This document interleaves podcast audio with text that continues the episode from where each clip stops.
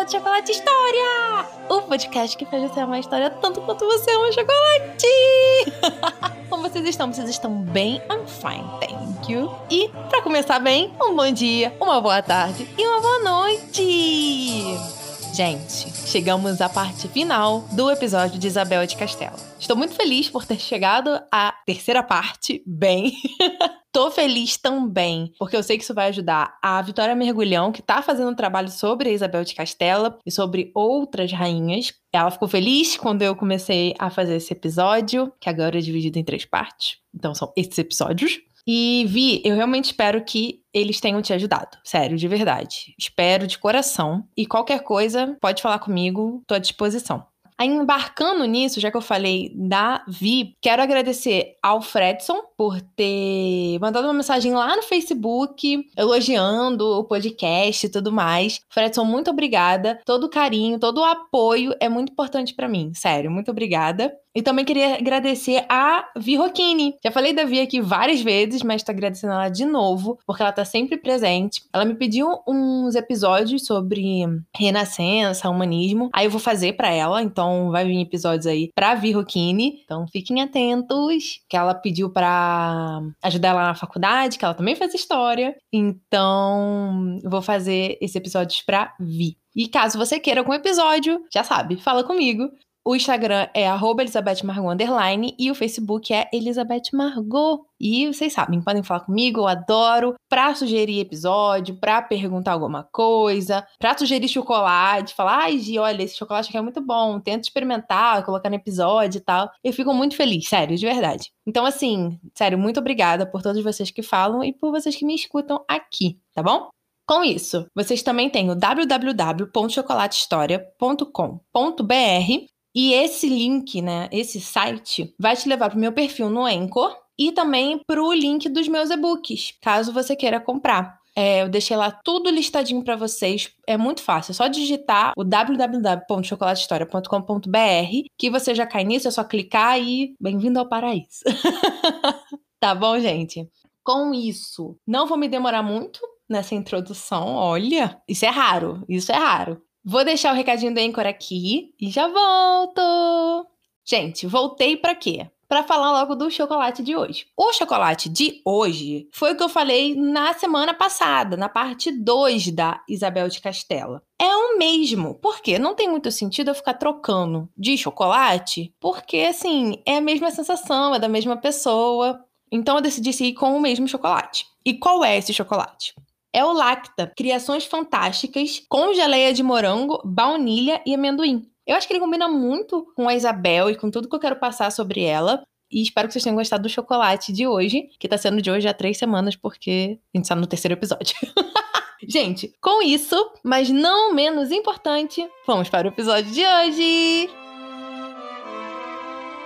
Então, gente, começando o episódio de hoje, nós vamos basicamente começar a partir da Guerra de Granada. Foi onde eu quis parar lá na segunda parte, porque ia começar a ficar um pouquinho mais complicado, com muitos acontecimentos. Aí eu decidi então dividir e falar sobre a Guerra de Granada e tudo posterior a ela nesse episódio. Então, é com isso que a gente começa falando sobre a Guerra de Granada, que está dentro da Reconquista, da Guerra de Reconquista, que durou muitos anos, que ocorria desde 711, então assim, é muito tempo, muito, muito, muito tempo, e durou até 1492, porque foi com a Guerra de Granada que a Guerra de Reconquista acabou. Falando especificamente sobre a Guerra de Reconquista, eu não vou entrar aqui muito, porque assim, é gigantemente grande, mas é basicamente o quê? A ocupação dos mouros, né, dos muçulmanos islâmicos na Península Ibérica. Aí tem todo um processo católico e europeu, de povos né, europeus, para retirar esses islâmicos, esses muçulmanos da Península Ibérica. Isso não está envolvendo aqui questão de Espanha, Portugal, França, não. Estou falando num geral. Era basicamente religião contra religião. E nesse meio tempo, nós temos aí o crescimento de Leão, de Castela, temos a formação de Portugal, temos Aragão, temos Navarra. Então, assim, tudo isso que a gente está contando aqui, pelo menos nos episódios da Isabel, estão acontecendo e ainda existe a ocupação muçulmana na Península Ibérica, que é onde? Na região ali de Granada, chegando no Mediterrâneo eu coloquei o mapa disso que eu tô falando para vocês lá no Instagram ou no Facebook, tá? Então qualquer coisa você já sabe onde achar o mapa. E com isso, nós vamos conseguir compreender um pouquinho como foi essa guerra de Granada, tá bom? Primeiro de tudo, como eu já comecei falando, Isabel e Fernando vão terminar a Guerra de Reconquista. Com o quê? Com a Guerra de Granada. E a Guerra de Granada ela vai começar em 1482 e vai terminar em 2 de janeiro de 1492, ou seja, ela vai durar 10 anos. Giovana, o que, que é Granada? Granada era o reino, era um estado islâmico, né, um reino islâmico que existia ali na Península Ibérica, né, dando margem com o Mediterrâneo. E esse reino islâmico, ele foi o último estado islâmico independente na Europa medieval e durou mais de um século lá na Europa, esse reino de Granada. E o que acontece? Essa guerra vai acabar quando a cidade, que também se chama Granada, o reino é Granada e a cidade capital também é Granada, tá? Quando a cidade se rende. Agora a gente vai focar na ideia de como toda essa guerra vai se estruturar. Primeira coisa é que ela vai ser apoiada pela Igreja Católica. Foi o que eu falei. É uma guerra não de Espanha contra Granada, Portugal contra Granada. É uma guerra de católicos contra islâmicos. Guerra religiosa. E a igreja com certeza vai apoiar, porque ela tem interesse em expulsar os islâmicos da Europa, enfim, né, toda aquela questão do alcance da religião. E vai dar imposto, vai gerar um imposto que vai ser tipo um imposto de cruzada, para assim conseguir patrocinar essa guerra, porque guerra é caro, gente. E foi em algum episódio que eu já fiz aqui que eu falei que uma das coisas mais caras que tem é guerra, mais caras e mais gastosas, porque guerra você só gasta, você não ganha nada, você não produz nada na guerra. Então, a igreja ela vai dar esse apoio, tanto teológico quanto um pouco financeiro. A Isabel e o Fernando, a gente tem que sempre pensar nisso. Isabel e Fernando, Isabel e Fernando. Eles vão recrutar vários soldados de vários reinos europeus. E também vão trazer as maiores e mais modernas armas da época, principalmente canhões. Eles vão usar muitos canhões pela forma de luta que eles vão fazer. Em 1482, a guerra vai começar. E ela vai começar como? Oficialmente, ela começa com a tomada de Alhambra pelos reis espanhóis, né? E aí meio que oficializa o início da Guerra de Granada. Porém, essa tomada de Alhambra, ela vem como um contra-ataque ao ataque surpresa de Azahara, em dezembro de 1481. Então, os reis espanhóis, eles só vão tomar a dianteira na guerra, né? ou seja, eles só vão para cima quando há um ataque a eles. E essa guerra, ela vai ser um projeto tanto da coroa de Castela quanto de Aragão. Como eu já disse, são reinos diferentes, governados pelos mesmos monarcas, porém são reinos diferentes. A gente já falou sobre isso na parte 1 e um pouquinho na parte 2. Porém, os fundos mesmo da guerra, o grosso do dinheiro, veio de Castela. Então, no fim, quando Granada é vencida, ela vai ser anexada, todo o território vai ser anexado a Castela, não a Aragão. A principal tática da Isabel e do Fernando na guerra de Granada foi ir conquistando uma cidade por vez. Quando eu falo uma cidade, não são todas as cidades do reino de Granada, tá, gente? São cidades chave, cidades específicas. Por exemplo, cidades portos, cidades onde estão entre rotas de comércio importante, coisas assim. E é isso que eles vão fazer. O X da questão é que os muçulmanos, eles não tiveram, eles não conseguiram se unificar belicamente para poder lutar contra a Isabel e o Fernando, que ao contrário, tinham se unificado. Primeiro que eles já estavam juntos por serem uma mesma coroa, reinando dois reinos, e segundo que, como era uma guerra religiosa, eles conseguiam unir mais ainda os interesses até de outros países.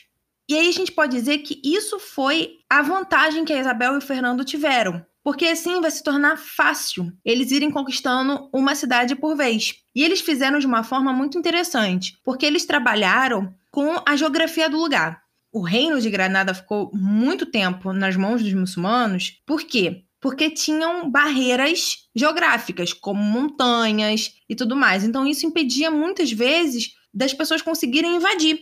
E a Isabel e o Fernando conseguiram compreender isso e só faziam incursões ao reino de Granada na época da primavera, ou seja, era quase como uma guerra sazonal. Esperava-se chegar a primavera, né, mais ou menos o verão e tal, para poder ir invadir outra cidade. Não era uma luta desenfreada, tipo, ah, vou, vou correndo, invadir tudo. Não. Porque eles sabiam que, um, eles não iriam conseguir fazer dessa forma, e dois, eles precisavam respeitar a geografia do lugar, entendeu? Porque mesmo os muçulmanos não conseguindo se organizar, a gente vai trabalhar isso daqui a pouco, a geografia estava ali. Então eles precisavam compreender quem era o principal inimigo deles na guerra. Se eram os muçulmanos ou se eram, por exemplo, as grandes montanhas que cercavam Granada.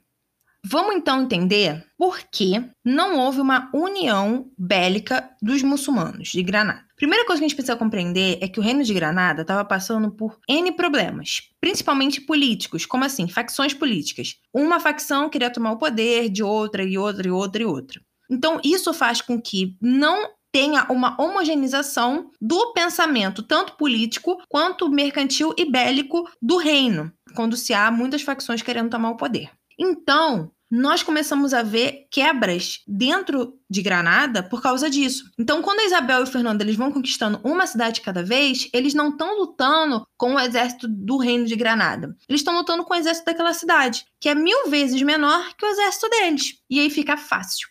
A principal treta era entre os filhos do chefe de Granada, Abu Hassan Ali. Gente, não sei se fala assim. É, é um pouquinho mais complicado essas questões é, envolvendo reinos muçulmanos, então eu vou deixar meio quieto pra gente só trabalhar isso depois de depois, ok? Então vamos lá. O que acontece? Ele tinha vários filhos e tal, e um desses filhos se revoltou e quis pegar o poder para si. E o outro filho não aceitou, e o outro não aceitou, e aí vários outros filhos começaram a querer pegar o poder para si. O que a gente vai focar aqui é o filho Mohammed XII. Esse Mohammed XII, ele vai se aliar a Isabel e Fernando, e assim os monarcas vão ajudar esse Mohammed dentro dessa guerra civil. Vão dar apoio militar, financeiro e tudo mais. Enquanto isso, eles continuam conquistando as cidades, tá bom? E o que, que acontece? Esse Mohammed ele vai virar vassalo da Isabel e do Fernando e também vai conseguir subir ao poder de Granada. Ele vai conseguir derrotar os irmãos, o pai, tudo mais. E aí ele vai virar o rei. Porém, em 1490, a Isabel e o Fernando vão capturar o irmão dele, que era resistência, e aí, tecnicamente, a guerra acaba, porque quem tá no poder é o Mohammed e ele é vassalo da Isabel e do Fernando. Porém, o Mohammed vai se rebelar. Por quê? Ele não vai gostar, ele não vai ficar satisfeito com o que ele vai receber de recompensa dos reis e também queria mais terras, que agora estão sendo administradas pela Isabel e pelo Fernando. Terras em Granada, tá, gente? E aí ele vai cortar essa vassalagem e vai tacar o foda-se e vai se rebelar. Porém, a Isabel e o Fernando, eles já vão ter conquistado praticamente tudo. Só falta o quê? A cidade de Granada, né? A capital, onde esse Mohammed estava. Esse cara, esse Mohammed, ele vai pedir ajuda externa, mas ele não vai ter resposta. Ele vai pedir ajuda externa para onde? Para o norte da África. E esse norte da África, muitos reinos de lá não vão contra Isabel e Fernando por questões comerciais, por serem aliados contra outros povos, né? Então, Granada, né, esse Mohammed, ele não tem muito para onde fugir. E o que acontece? Isabel e Fernando vão fazer o cerco a Granada. E ele começa em abril de 1491 e vai durar oito meses.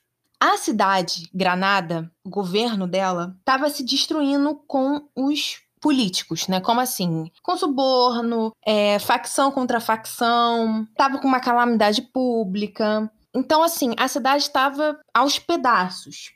E uma cidade que já estava ruim em cerco fica pior ainda. Então, Granada vai se render provisoriamente e assim vai ser feito o Tratado de Granada, que foi assinado no dia 25 de novembro de 1491. Porém, ele só vai passar a valer dois meses depois. Por isso que eu digo que se rendeu provisoriamente, porque oficialmente só vai se render dois meses depois. Porque a cidade estava em tanta balbúrdia, em tanta confusão, que os caras falaram: olha, a gente se rende, mas passamos aí dois meses discutindo os termos do tratado e tudo mais, para conseguir se render oficialmente depois, porque não tem como fazer isso agora. E foi isso que aconteceu.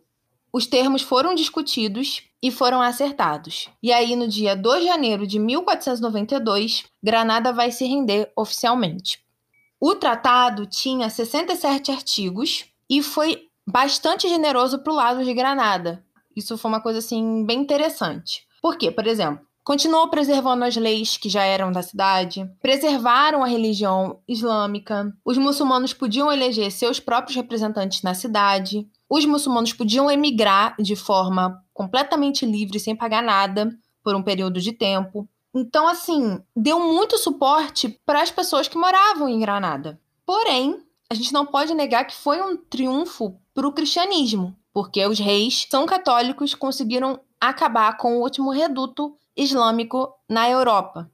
Sendo uma vitória até muito positiva, porque 40 anos antes, Constantinopla tinha caído. Tinha sido uma perda muito grande para a Igreja Católica. E agora a gente consegue restaurar esse prestígio com a tomada de Granada. E aí, então, com isso, a gente começa a ver que alguns anos depois, Castelo vai começar a revogar muitos artigos do tratado. Vai ser de pouquinho em pouquinho. Tirando uma coisa aqui, depois tirando outra coisa ali, e assim por diante. E houve uma iniciativa que foi liderada pelo arcebispo de Toledo, chamado Seisneiros, que ordenou as conversões em massa, além da queima de textos árabes. Isso era contra o Tratado de Granada, tá? Mas foi uma medida que foi retirada para poder ocorrer então essas conversões em massa. Os judeus que já eram perseguidos passaram a ser mais perseguidos ainda, e agora os islâmicos, que antes tinham todas as regalias que o Tratado de Granada dava, não tinham mais e eram obrigados a se converter.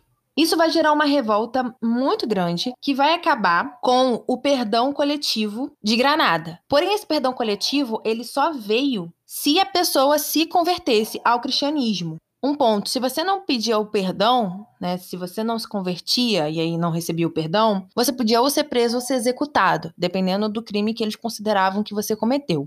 E isso vai levar então Granada, cidade de Granada, a se tornar uma cidade nominalmente cristã. E a partir daí o tratado vai se desfazer, porque as principais cláusulas dele já não existiam mais. Quando eu falo que Granada vai se tornar uma cidade nominalmente cristã, a gente está querendo dizer o seguinte: que as pessoas elas vão se converter, vão virar cristãs, porém, isso não significa que elas vão compactuar, vão fazer e vão praticar os dogmas e as tradições da Igreja Católica. É quase como se elas só virassem católicas em nome, mas em prática mesmo isso não aconteceu. Então foi basicamente esse o fim que deu toda a história com Granada. Então, seguindo. Em 1494, o título de rei e rainha católicos vai ser concedido a Isabel e ao Fernando pelo Papa Alexandre VI. Por quê? O que acontece? A Isabel e o Fernando vão tentar unificar o reino em uma única fé, ou seja, na fé católica. Então, isso vai acabar sendo reconhecido pela Igreja como um ato de defesa da fé católica nos domínios tanto da Isabel quanto do Fernando. E a partir desses atos de defesa da fé católica, né, dessa tentativa de unificação de uma única religião dentro ali da Península Ibérica, pelo lado espanhol, é que a Inquisição vai ser implantada. E essa Inquisição, o principal dela é que os reis vão poder nomear pessoas né, para serem inquisitores. Eu acho que esse é o ponto central da Inquisição Espanhola, porque não é só a igreja que controla, a coroa também. Então isso faz ela ficar muito mais enraizada e alcançar áreas sociais que antes não conseguiria só com a igreja. Agora o poder do rei dá mais arcabouço para essa Inquisição. E por isso que ela foi tão forte na Espanha. Nesse mesmo período, vai ocorrer o Tratado de Alhambra, que vai ser feito mais pelo Fernando do que pela Isabel, mas é interessante trazer aqui. O Tratado de Alhambra vai expulsar de vez os judeus que não se converteram. Ali vai ser o ponto final que eles vão dar para os judeus. Falar, ó, quero todo mundo fora daqui. Gente, judeu é diferente de islâmico. Então, agora a gente está falando dos judeus que estavam na península. Ele vai querer tirar todo mundo de lá. E esse tratado vem para isso além de querer expulsar todo mundo que não fosse católico. Porque a ideia principal, tanto da Isabel quanto do Fernando, era o quê? Unificar o reino em uma só fé. Agora que a gente já falou o nome, né, reis católicos, e que é como a Isabel e o Fernando vão ficar conhecidos, vamos trabalhar a ideia do império que eles vão criar. Porque agora eu já falei o motivo deles terem virado os reis católicos, dessa unificação da península pela fé, né, por uma única fé. E agora a gente vai trabalhar então o que esses reis católicos, Isabel e Fernando, vão fazer em questões políticas externas, tá bom? Um ponto aqui é que eles vão criar um império, mas isso não significa que Castelo e Aragão estão unidas. Novamente, Castelo e Aragão são reinos diferentes. E o que une os dois são os monarcas, a união da coroa, tá bom? Então vamos lá. Para compreender então esse império, a gente compreende então que esse império é dividido em duas partes, uma em Castela e outra em Aragão. E essas duas partes tinham visões diferentes do que fazer. Aragão queria muito e tinha muito interesse na expansão territorial, mais voltada para Itália e França, tá? Porque o que acontece? Tem um mapinha lá no Instagram e no Facebook que dá para ver. Aragão fazia a fronteira com a França.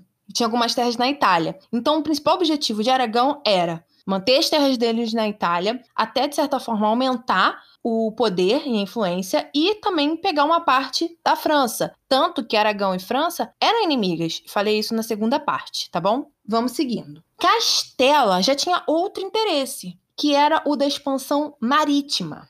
Que é o seguinte: tava tudo bem com Portugal, o rolê com Portugal, aquele rolê de guerra e tal, já tinha ido embora, que eu falei na parte 2. E aí, Castela tinha conseguido pegar Granada para si, agora não tinha mais problema nenhum de inimigo nenhum dentro da península. E ela olhou para fora e falou: "Cara, eu quero para esse mar". E aí foi. Então, a expansão marítima que a gente vê nesse período que vem por parte da Espanha, ela está mais voltada aonde? No reino de Castela.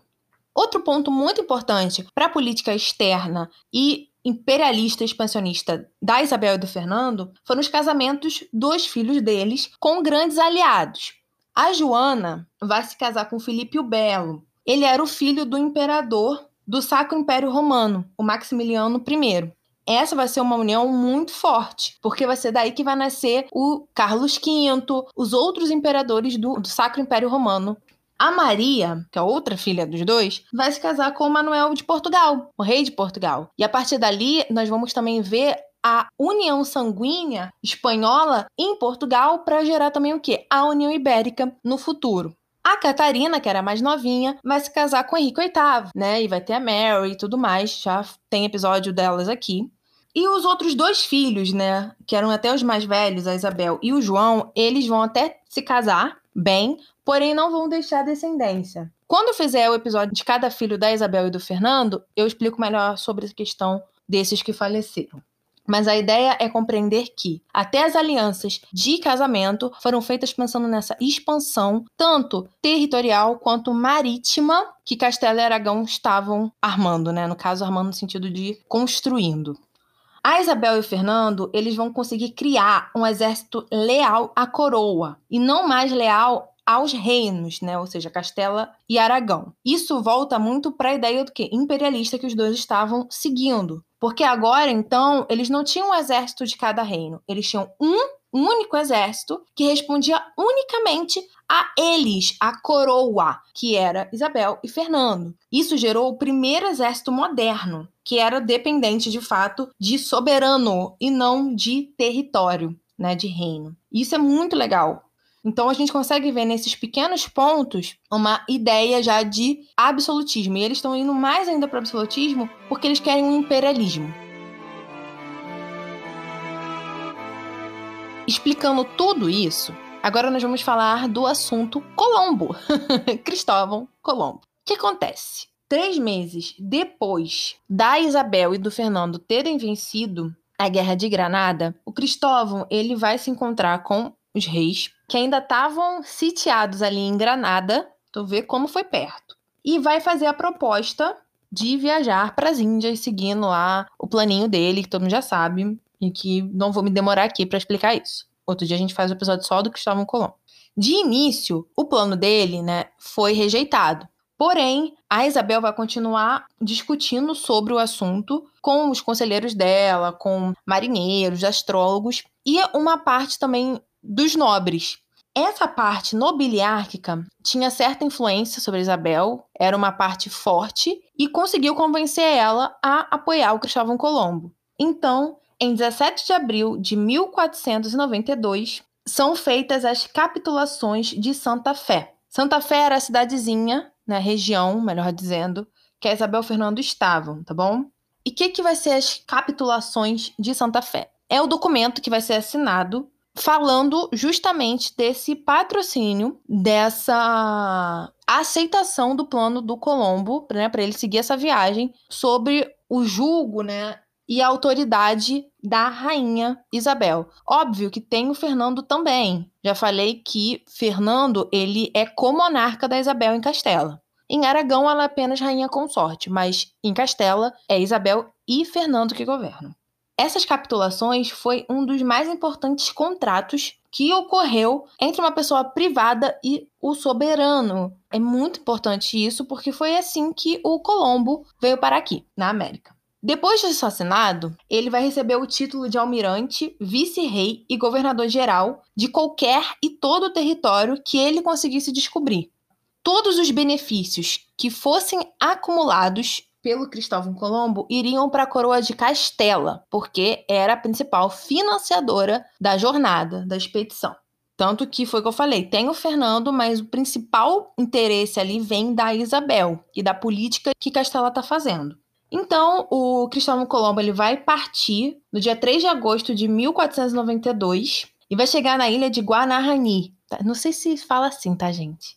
Que ele vai dar um nome de São Salvador. Ele chega nessa ilha no dia 12 de outubro de 1492, tá?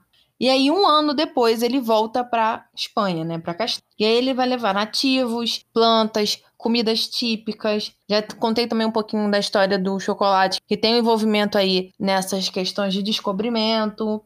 E o Colombo vai acabar virando um herói dentro ali dos reinos, de Castela principalmente. Um ponto aqui, gente. A Isabel ela vai ser contra a escravidão dos nativos do Novo Mundo, né? Dos nativos do que eles achavam que eram as Índias. E aí ela vai estabelecer formas de como os índios deveriam ser tratados dentro do território, né, americano, desse novo mundo, porque eles estavam sob domínio da coroa de Castela, e ela não queria que eles fossem escravizados. Porém, algumas situações podia se escravizar sim, principalmente se fossem inimigos capturados em guerras e tudo mais, né, em combate.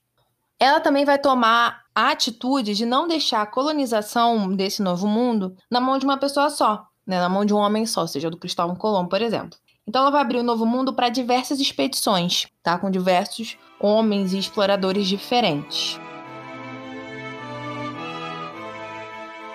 A Isabel, ela vai se retirar oficialmente dos assuntos de governo no dia 14 de setembro de 1504. E ela vai falecer, ela vai morrer no dia 26 de novembro de 1504. Ou seja, mesmo ano, só alguns meses de diferença.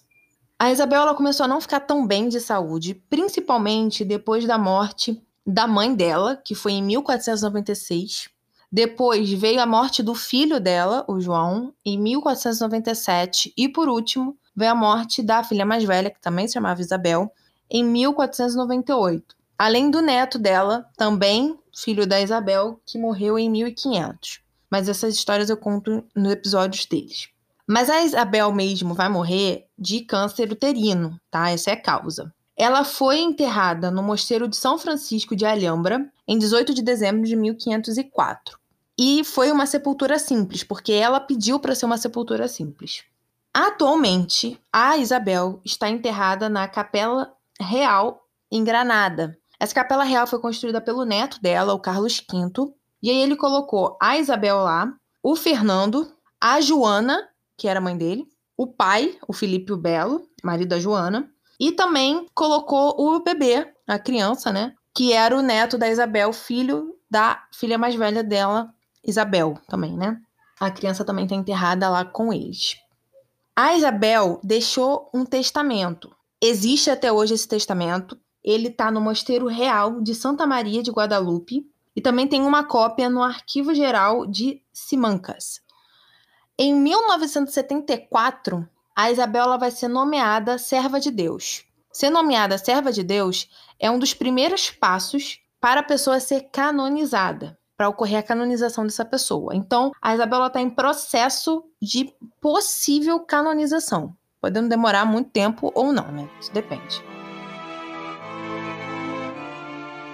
E assim, gente, com isso eu termino o episódio de hoje, trazendo a história de vida dessa mulher que foi tão forte, tão forte, tão dedicada e tão capaz de governar um reino. Foram, assim, três partes ricas em detalhes, em relatos, em tudo que eu pude trazer da vida da Isabel para vocês, para mostrar para vocês o quão foda essa mulher era. E que ela não precisava de homem nenhum para fazer o que fez. Então, assim, eu fico muito feliz de ter contado essa história aqui, né? De ter conseguido trazer de uma forma bem completa. Eu fiquei bem satisfeita por ter dividido em três partes, mas fiz justamente para fazer de uma forma com detalhe, dedicada, boa. E eu fiquei muito feliz. Isabel é isso, gente. É uma mulher que lutou e que conseguiu o direito de ser uma mulher reinante, uma rainha capaz e que não dependia de rei, que não dependia de marido, não dependia de nada. Apenas dela. Então é isso. Ficamos por aqui com a história da Isabel, primeira de Castela. Vamos ter episódios de árvore genealógica ainda, para falar da união sanguínea de Castela e Aragão. Tô planejando esse episódio, tô animada para fazer. Vamos ter episódio das filhas da Isabel. Quero falar sobre elas. Vai vir episódio por aí. Então, assim, se prepara porque não acabou, não. Estamos entrando aqui na Espanha e o negócio tá bonito, tá bom? Gente, é isso. Qualquer coisa vocês já sabem. Vão lá no Instagram, que é Elizabeth ou no Facebook, que é Elizabeth Margot. Falem comigo, tem foto do episódio lá, pode tirar uma dúvida, ou comentar mesmo, qualquer coisa eu tô lá, sempre para responder vocês. Adoro. Não esqueçam de ir no www.chocolatehistoria.com.br para dar uma passadinha no Anchor ou para ir até meus e-books, ou também escutar o de drama aqui, vocês que sabem, tá? Vocês decidem. Depois eu vou vir com mais informações sobre os livros físicos, tá bom, gente? Não esqueci, vai chegar já já. Eu vou trazer várias coisas sobre os livros físicos pra cá. Então espero que vocês fiquem animados, porque eu tô. e é isso, tá bom? Escutem Prudence, amem Prudence, sejam muito felizes com Prudence, porque eu amo Prudence. Tá bom, gente? Então é isso. Fiquem com Deus, um grande beijo e tchau!